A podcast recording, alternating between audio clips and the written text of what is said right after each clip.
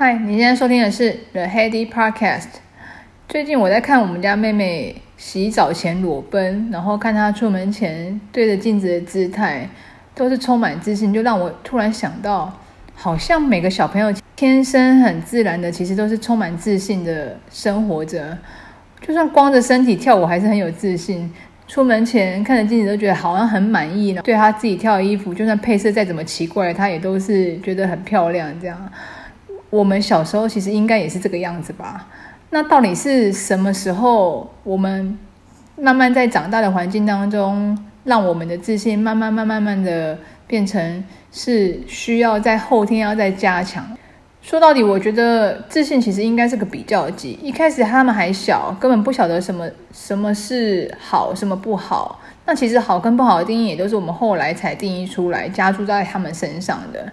在长大的过程当中，我们一直遇到就是家庭给的一些呃环境，然后学校给的环境的影响。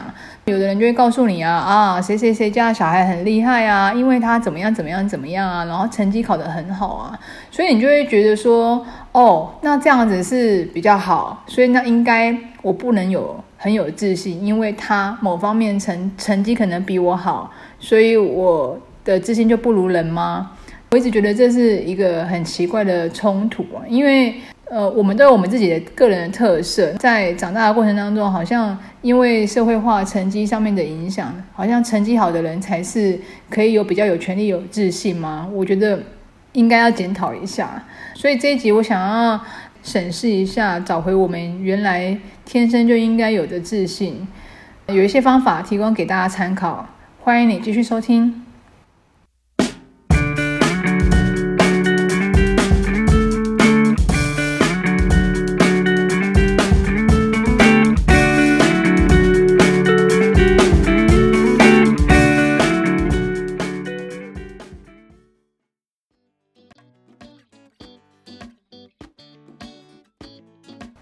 第一点，我觉得应该增加该领域的经验值，就像我的抬头一样，自信就像肌肉，你肯练一定会有。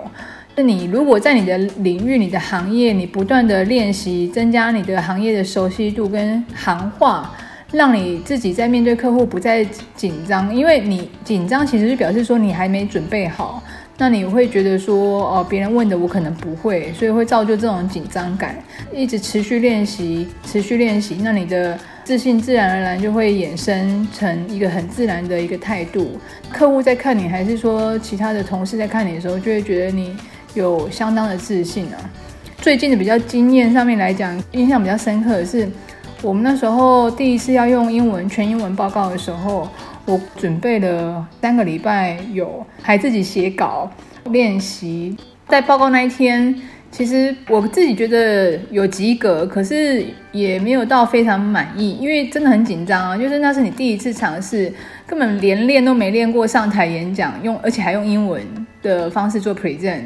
经过那次练习之后，后来我在做英文 present 的时候。其实时间就慢慢慢慢的缩短，从三个礼拜变成一个礼拜，做一个调度，临时通知要上去报告的时候是需要准备啦，没有错。可是不会说像一开始的这么紧张，然后像一开始的练习这么久，会随着呃这个模式建立之后，就会练习时间会变得缩得比较短。这是我觉得像这一条的，就是自信就像肌肉，你练练着练着它就长出来了。那第二点，我觉得相对重要的是你要喜欢自己的生活。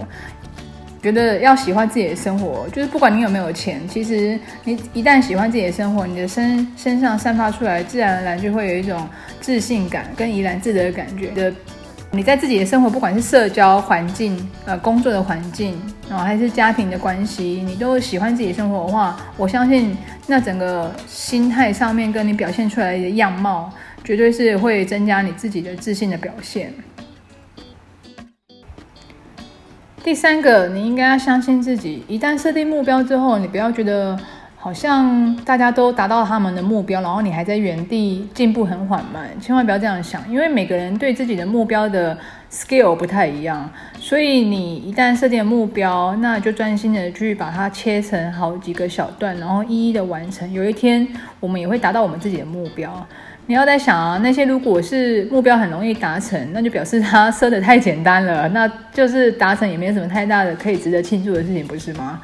所以你要一定要相信自己。我们呃在设定的目标，一次设定最最，我觉得最多不要超过三个。Rule of three 永远都是这样子的。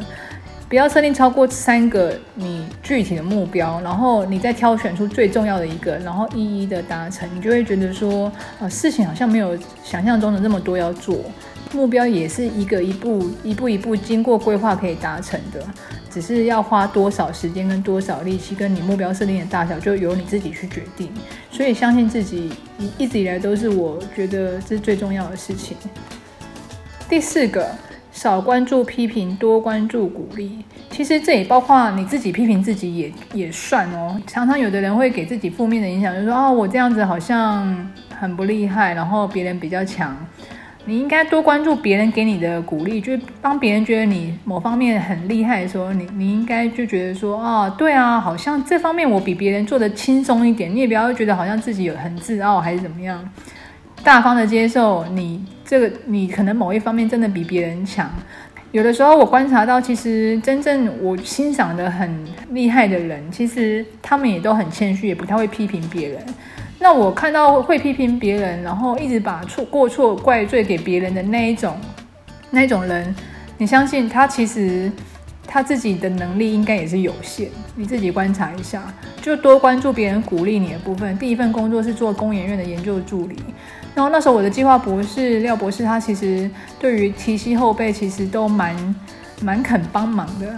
他在报告的时候，他都会说：“哦，这个是我们团队整理出来资料的结果。”在我把资料给他报告之后，他会说：“哎哎，其实你整理的还蛮不错的，还还蛮用心的。”那其实简简单的一句话，你就会觉得说啊，很很暖心这样子。后来。他在那个报告的会场上面有遇到更高阶的长官，他就有说啊，这个是我们研这一这一组 team 研究出来的结结果，跟我们想要做的方向。我觉得 Haley 蛮有 potential 的，就一一句简单的话就这样，然后你就会觉得自己快要飞上天，好说，哎，我我有这么厉害吗？然后我真的很有 potential 吗？然后你就会把那句话就是心里在跳舞，你就会觉得无限放大那句话，就是当一个。呃，那时候你还是新鲜人的心理状态，然后一个长官他这样讲的时候，你就会觉得说，哎，自己好像真的有被重视。人总是会喜欢被重视嘛，所以我觉得，呃，这个部分是蛮不错的。你关注一下别人对你称赞的话，然后你你就把它收起来，有时候时不时就想到，就可以在一些状况下，就是可以直接的鼓励到自己，可以注意到就是自己的。这一方面其实真的很不错，你可以往那个方面再多努力，然后就可以增加多一点的成果在那一方面。第五点的话，你应该调整自己的姿态，面对报告，尤其是报告的时候，其实呃，不管是报告还是走在路上，你的姿态其实都会一直在透露出一些讯息给别人，就是你腰杆挺直的，你在报告的时候，你声量不要畏畏缩缩，不要就觉得好像。没有自信的时候，我觉得声量绝对是小的。所以你当你也不是要要你在呃报告的时候大吼大叫这样子，是说就是你利用正常的语调、正常的呃速度、语速阐述着你要说的一些事实跟一些你的整理的结果，声量不要过低，我相信都会有一个很不错的结果。最后一个是回想法，回想过去某一段成功的经验，可以让增加你的自信。我觉得这一个这一点蛮特别，因为常常有人说，哎，你不要一直老想着过去啊，不要沉浸在过去的成功里面。可有的时候，其实你真的在经历的某某一程度的低潮，人生都是会这样高高低低，高高低低。不管你承不承认，其实真的都会有低潮的时候。那你低潮的时候，如果一直觉得时间很长还没有过去的话，其实你应该在回想在自己在某一些案件成功的时候的那些身体跟心理的状态。尽可能的利用那个时候给自己鼓励一下，说：“哎，其实以前表现也不差，现在的状况是不是哪里不太对劲啊？身体没有调整好，还是心态没有调整好？”所以我觉得，如果在低潮的时候借由回想方法，的确是可以增加那个时候的自信。以上这六点是我觉得，呃，相对起来可以增加自信蛮重要的一些心法。我认为有自信的人，我觉得真的很吃香。感觉就是一整个很值得信赖，也充满个人魅力。谁不想要有魅力啊？对不对？我觉得有魅力的人是大家都想要，因为你有魅力就会被人家看到，人家就会觉得说，哎，这个人好像就是跟别人不太一样。相对的，就是自信，我就觉得代表是魅力的一种。我也希望我能够往这方面，就是大家一起努力一下，hold 住全场，不管是什么场合。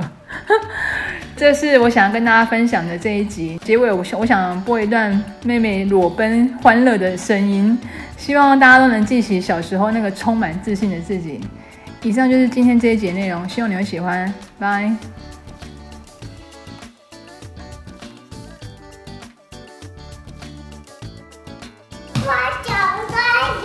小猴子啊，嗯，小猴子跳舞，光溜溜跳舞。